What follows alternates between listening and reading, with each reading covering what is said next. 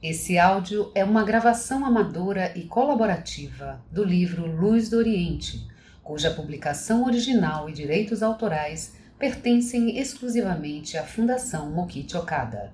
Os trechos estão sendo disponibilizados todos os domingos. Para ouvir os demais áudios já gravados, acesse o link da descrição. Biografia de Meixo Sama, Luz do Oriente, volume 2, capítulo 2, 10 anos de contenção, 99%. Desde que entrou na guerra contra as grandes potências mundiais, com o ataque a Pearl Harbor, no Havaí, efetuado na madrugada de 8 de dezembro de 1941, o Japão, impulsionado pelos grandes resultados obtidos em diversos combates, foi ampliando seguidamente os campos de batalha estendendo-os das ilhas do Pacífico Sul para a península da Indochina e daí para a Indonésia. O povo, por sua vez, vibrava com as seguidas vitórias noticiadas pelos militares. Não havia nenhuma dificuldade e a vida no país transcorria tranquilamente.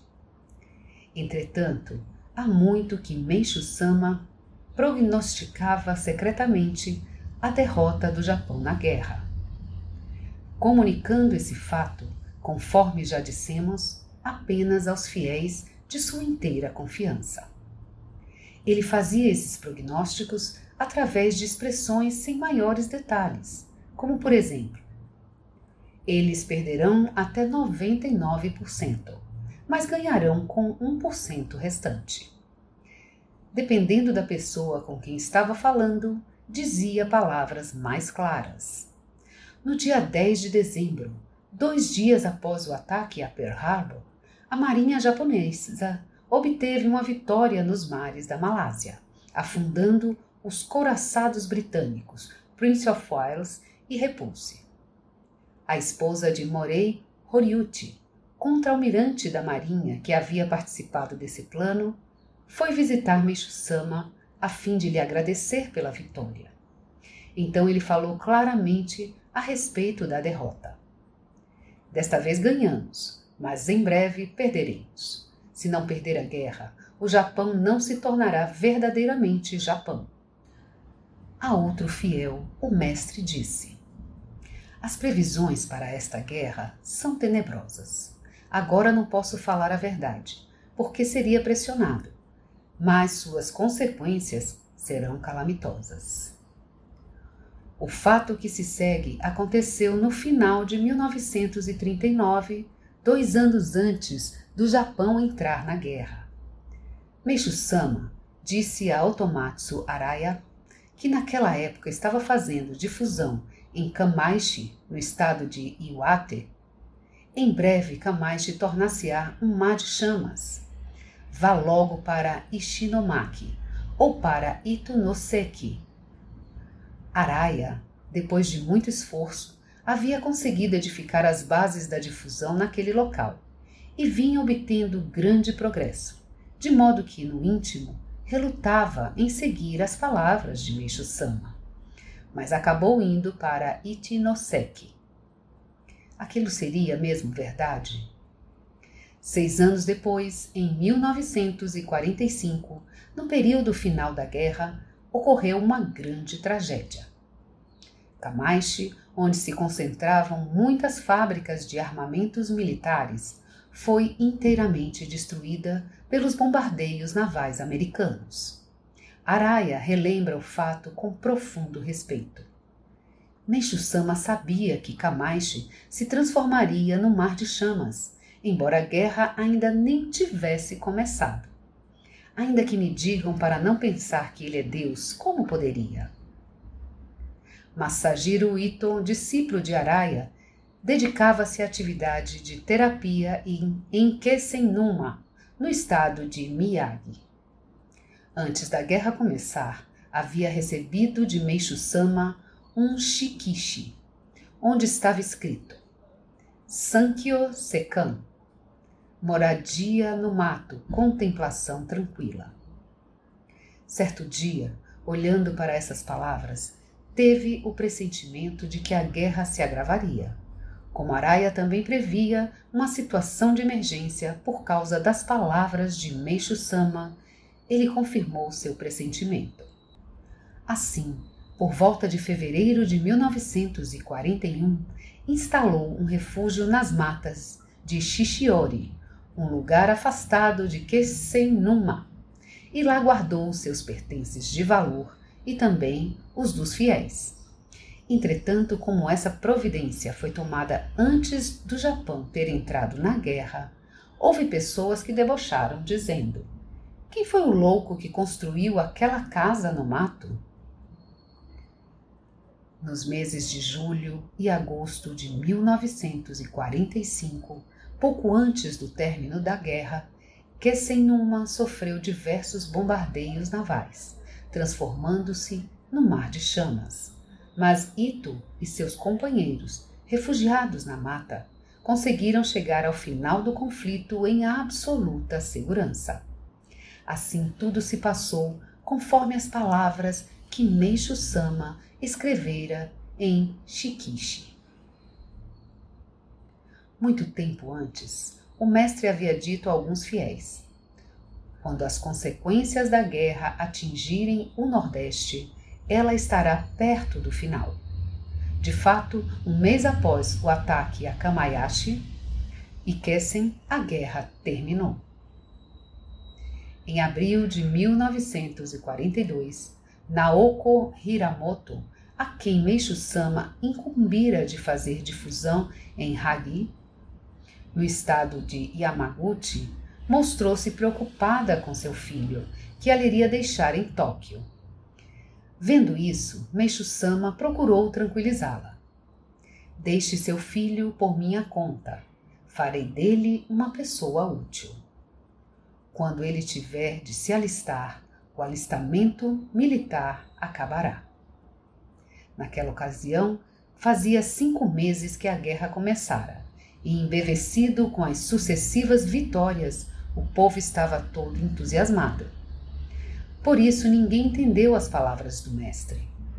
No dia 1 de agosto de 1945, ele disse a Iramoto que fora visitá-lo. O mais tardar, no mês que vem, já não haverá nenhum avião inimigo sobrevoando os nossos céus. De fato, duas semanas depois, a guerra terminou.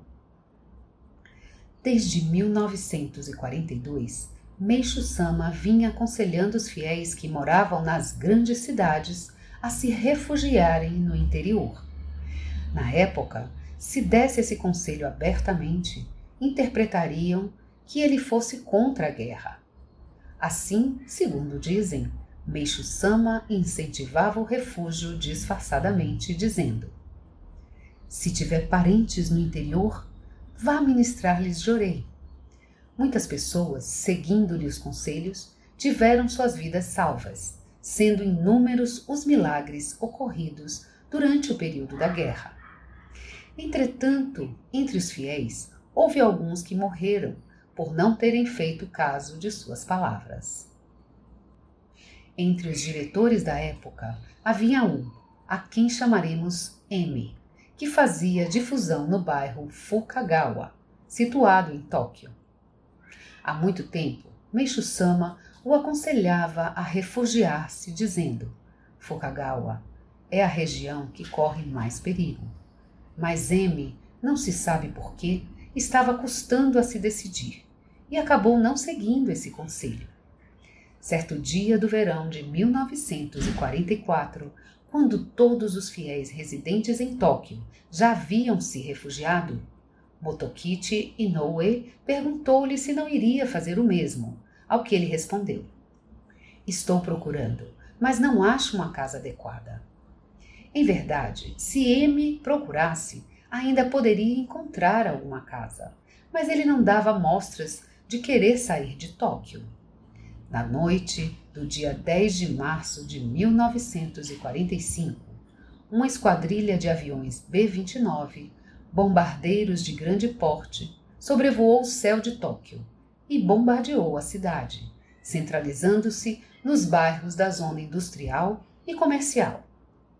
Esse ataque aéreo tornou-se uma grande tragédia, destruindo 230 mil casas e vitimando mais de um milhão de pessoas, das quais 120 mil morreram. Desde esse dia, M não mais apareceu e não se sabia que fim ele levara. Algum tempo depois, entretanto, o único parente seu que havia sobrevivido por ter se refugiado foi procurar Meixo Sama e, com tristeza, relatou-lhe que M e sua família, composta de cinco pessoas, haviam morrido carbonizados. Aconteceu também o seguinte fato. Meixo Sama aconselhara muitas pessoas a que se refugiassem, mas nada disse a Nobumasa Takato. Este, sentindo-se abandonado pelos companheiros, estava muito triste. Todavia, quando a guerra terminou, a região situada entre Oji, bairro onde Takato tivera um templo budista, e Ueno, encontrava-se totalmente destruída pelos bombardeiros. Apenas os arredores da casa de Takato, misteriosamente, não haviam sido atingidos.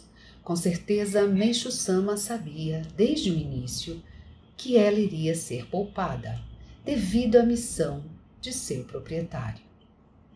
Assim, em todas as oportunidades, o mestre prevenia seus discípulos que o Japão seria derrotado na guerra, mas em sua mente via o brilhante futuro do país após a derrota. No dia 5 de fevereiro de 1944, ele compôs este poema. Após os sofridos dias de guerra, de fome e de doença, virá o mundo da luz. Com a grande derrota sofrida na Batalha Naval de Midway em junho de 1942, a guerra tornava-se rapidamente desvantajosa. Devido à sua vasta extensão, as terras ocupadas onde se haviam obtido vitórias brilhantes até poucos meses atrás, começaram a pesar para os militares japoneses.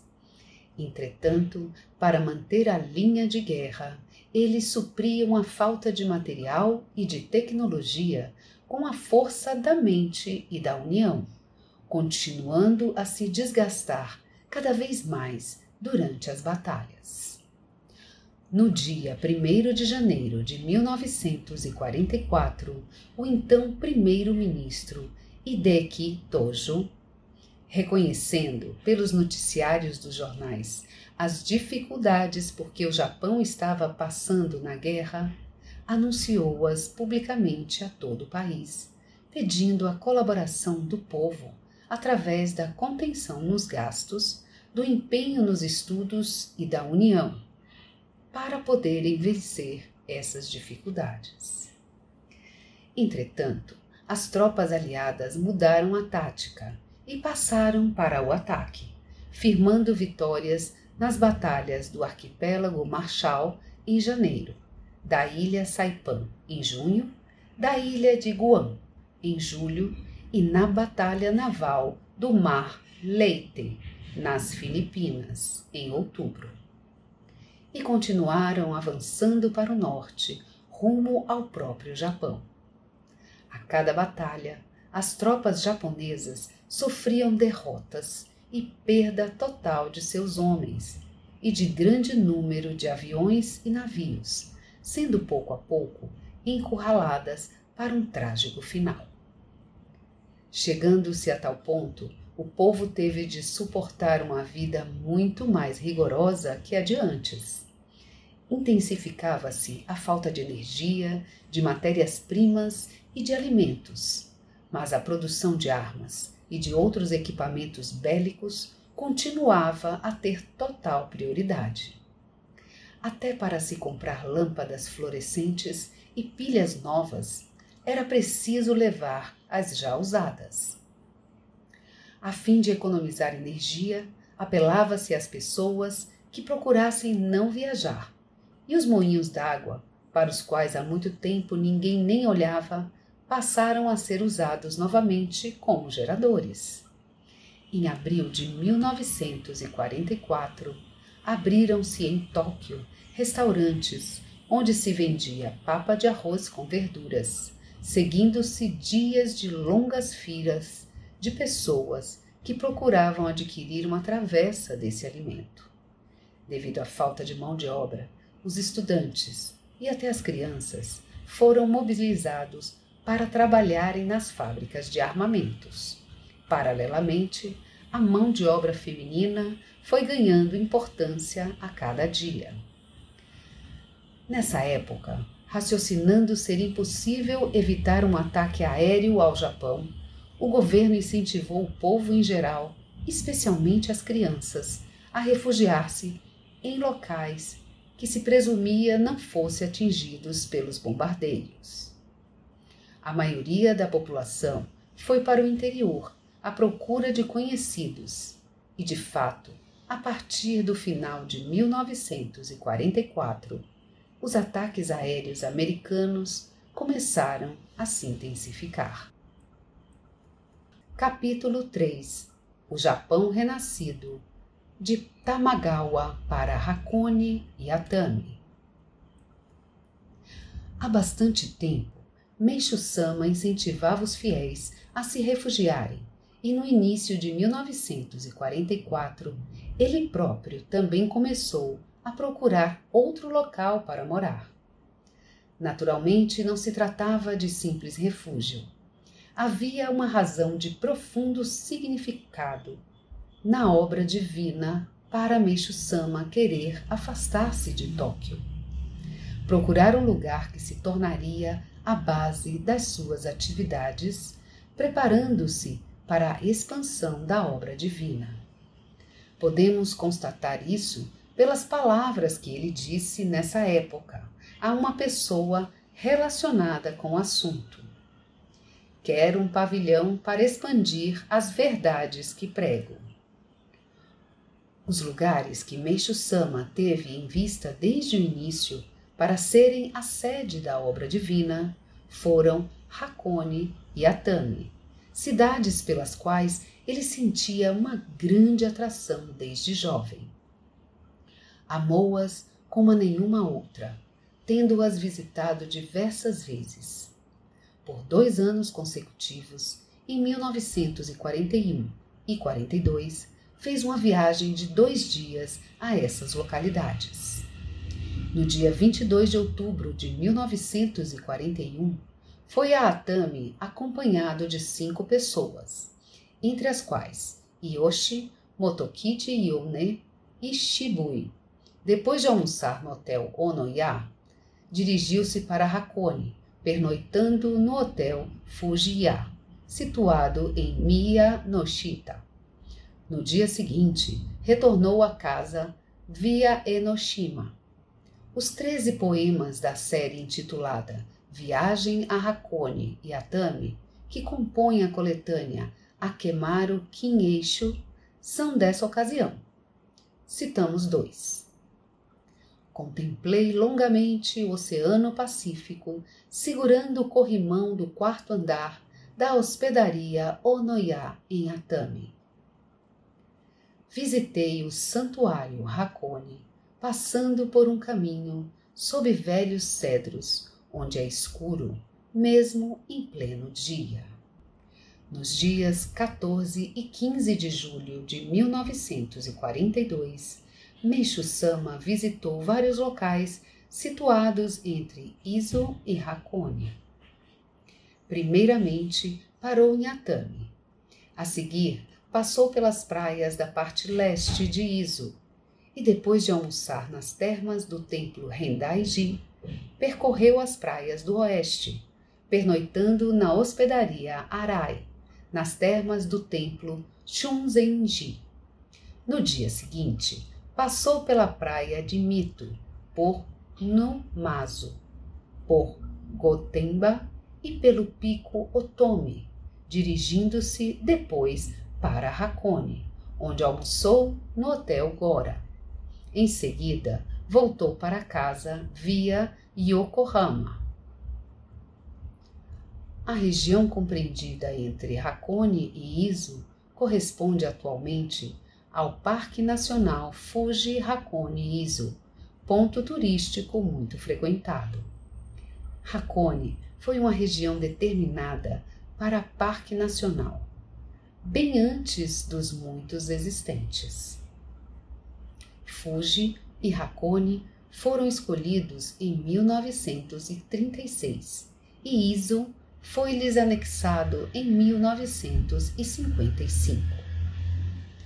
Hakone é uma cidade conhecida pela sua bela paisagem de lagos entre montanhas de aspecto ricamente diversificado.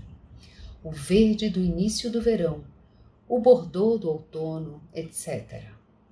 Além disso, por ter um clima agradável no verão e ser de fácil acesso para quem vem de Tóquio, desde os tempos antigos, é considerada local de veraneio, juntamente com Karuizawa, constituindo um ponto turístico de fama mundial. Mas Hakone não se caracteriza apenas por paisagens pitorescas. Graças à sua situação geográfica, mais ou menos no centro do território japonês, que é estreito e alongado, aí se reúnem os mais diversos tipos de pássaros selvagens. É também um dos lugares do Japão onde existe maior variedade de musgos. Possui, como vemos, uma natureza especialmente rica. Depois da Segunda Guerra Mundial, parte de Atami foi incluída no então Parque Nacional Fuji Hakone. Atami é uma cidade de águas termais que, tal como Hakone, apresenta-se abençoada pela paisagem natural. Estendendo-se no sopé da montanha, possibilita avistar-se o mar de qualquer ponto. Além do mais, por estar rodeada de montanhas, tem um clima bem mais ameno que os das cidades vizinhas, como Odawara, a leste, e Numazu, a oeste. Além de Hakone e Atami terem uma paisagem pitoresca e serem excelentes pontos turísticos, devemos atentar ainda para o fato de que, desde os tempos antigos, essas duas cidades possuem algo que as diferencia de outras. São locais sagrados. Isto está esquecido pela maioria dos japoneses. Mas, pesquisando o passado, encontramos ocorrências de sentido extremamente misterioso.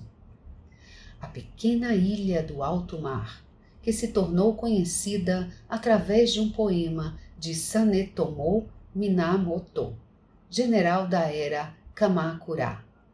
Vencendo o caminho de Hakone, vejo a praia de Izu e as ondas batendo na pequena ilha do alto mar. É a ilha Hatsu, situada não muito longe da Baía de Atami.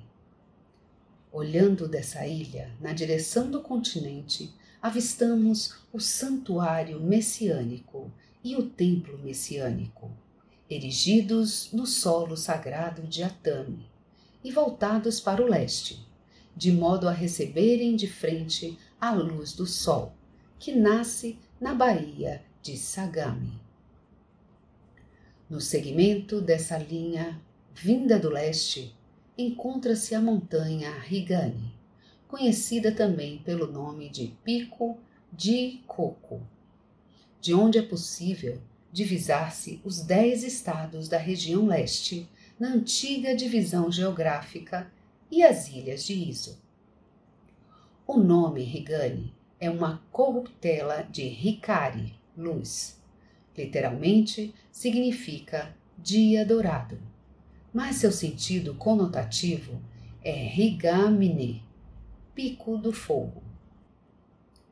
As expressões Iso no, Takane, alto pico de Iso, que encontramos na obra Manyoshu, da era Nara, 645 a 794, e Hikari Gamine, Pico da Luz, que aparece em Azuma Kagami, da era Kamakura, 1192 a 1333 referem-se a essa montanha.